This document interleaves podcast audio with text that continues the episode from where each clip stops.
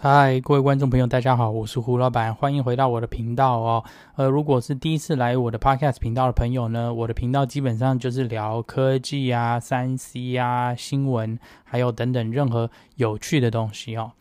OK，好，我们就开始吧。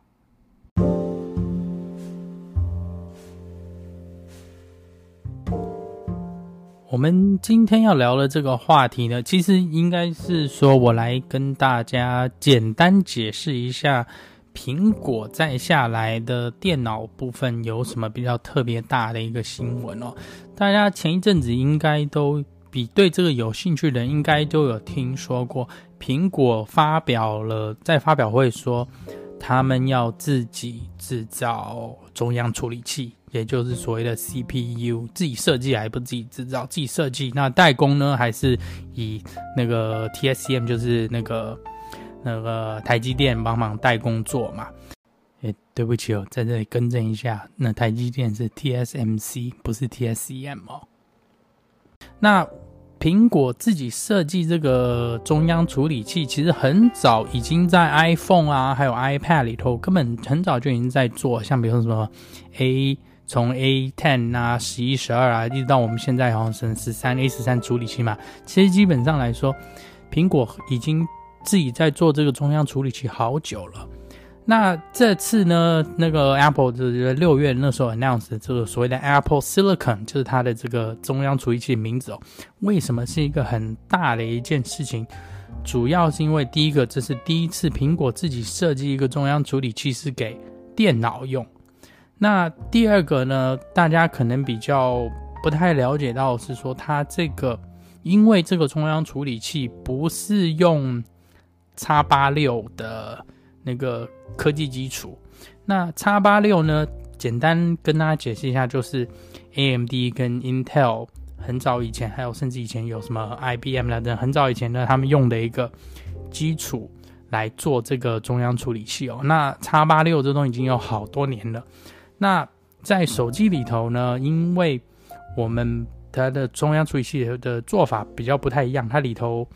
呃运算方式不一样，所以呢，呃的基础是我们大家所谓讲的一个 ARMS A R M S 的一个做法哦。那 ARMS 的基础跟 X 八六的基础不一样，是简单来说，ARMS 的处理器呢比较早期来说是比较简单，比较省电。然后做的比较小，然后然后呢，主要是给就是像比方说手机呀、这种东西小型的电子产品所所用哦。那叉八六呢，因为是一一一而来一再而三，这么多年以来就一直主要在以电脑上头为主，所以它就是一直主主流是在个人电脑啊，还有伺服器啊等等之类的哦。好，那回到。苹果为什么会决定要做他们自己的中央处理器？因为一方面呢，它这个中央处理器在 iPhone 啊，还有 iPad 上头已经用了好多年了嘛，所以他们自己本身经验也足够了。那另外一个呢，比较大的一个算是一个布局的方式是说，今天如果他有办法把他自己的软体的，就是平台以及基础整合的话。那其实对苹果来说是非常非常大的好处哦。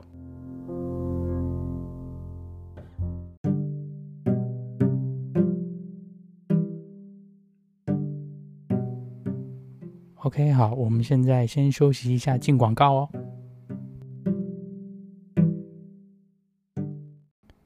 啊，欢迎大家回来，我们继续聊我们刚刚的话题哦。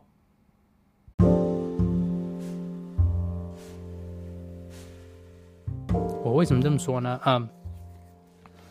因为本身我跟我朋友之前有写一些游戏 App 啊，还有什么软体 App 在 iPhone 上头嘛。那我们你就会碰到是说，当你要把同一个游戏呢，或呃这个 App 改到在可以用在 Mac 上头，用在电脑上头的时候呢，其实它就是会需要改很多里头的所谓的程式嘛，就是 code。那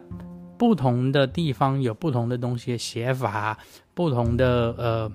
硬体的关系，导致说你同样的一组那个扣在 iPhone 上都可以用，不代表说它完完全全百分之百可以在 Apple TV 啊，或者是可以在你的 Mac 上头用哦。那主要也就是因为是硬体的关系，因为其实基本硬体，电脑的硬体跟手机硬体其实是不一样的嘛。那今天如果苹果把它电脑的那个硬体也整合的话，从一个写软体的角度呢，它就等于是说我同样的硬体基础，在手机、在电脑、在 iPad、在 Apple TV，还有等等其他它的它卖的硬体里头的话，其实呢，对写游戏的、对写写软体的公司或任何人哦，要开发这些新游戏、新软体的时候，就会变得非常容易。也就是以我个人观点，苹果为什么要做这一步？这是一个非常大的一个理由哦，因为一方面呢，我们现在都知道说，其实手机的那个，所以就是 processing power，我们讲它的它的功能啊、效能，就是它可以，呃，比方说玩的游戏啊，或者放的影片，其实是不比电脑差的哦。它的功效其实非常好的哦，它跑那种什么那个 benchmark 啊，或者怎么样玩游戏的时候，其实它的张数都是可以跟电脑比的嘛。那你今天逻辑上来说，因为你在 iPhone 上头可以这样做，那其实你如果只是把它 iPhone 帮帮帮变大加大做成一台电脑，其实它也可以一样去跑那些游戏嘛。那再来另外一个好处是，游戏因为你本身的那个 ARM 的系统呢，在 Apple Silicon Apple 自己的中央处理器里头呢，它就是会比较省电。那省电呢，它也会没有那么热，所以在电脑。当你把它放大坐在电脑里头的时候，你就可以搭载更大的电池，更好的散热，然后它的续航力就会暴增。你有没有想过说，如果一台电脑我可的续航力可以到达二十个小时的话，等于是说我大概是两天到三天不用充电。那这样子的话，这台电脑。就很强嘛！我今天出去旅游或出去办公或这样没的，我到哪里都可以带着它，不需要充电，我就不一定要带充电器，不需要带一大堆有的没的。而且呢，它因为这样子的关系，还可以把电脑做小，所以呢，其实可以省很多空间，可以变达到更便捷嘛。那再来，如果我今天软体可以在 iPhone 上头用，同样的系统呢，跑到 iPad 上头用，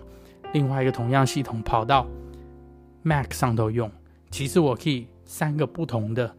呃，所谓的 device 就是硬去跳来跳去用的话，对一个需要做工作室的人来说，其实是非常方便的。也就是为什么苹果呢，它想要借此这机会，把它的系统全部整合为一，这样子不管是硬体方面，它是基本上有一个基础统一，它就连软体的基础也可以统一。那再来另外一个好处是，因为是他自己的，它的成本就可以降低。那今天这个东西比较好玩，是今天有新闻出来，是说他们预估说今年年底前应该会出一个十三寸的 Mac，不管是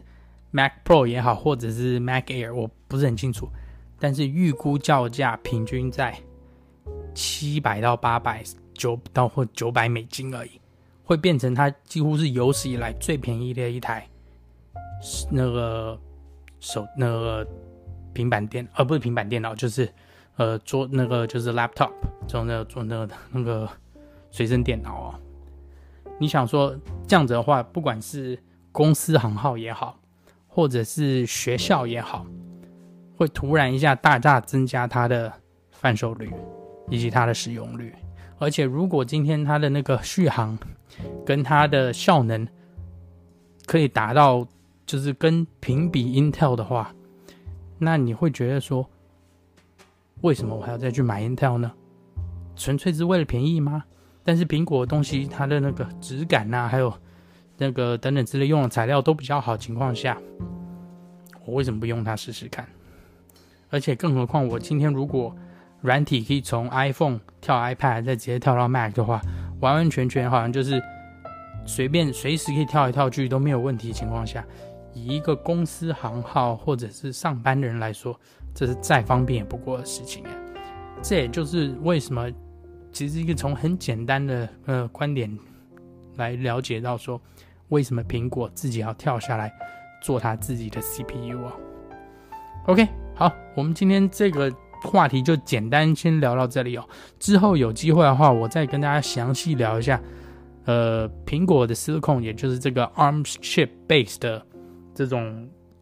那个中央处理器，跟 Intel 的 X 八六处理器到底差别在哪里哦？那那个的话，就会是比较复杂一点话题，我们就下次再聊哦。OK，那我们今天就到这里，我们下次见喽，拜拜。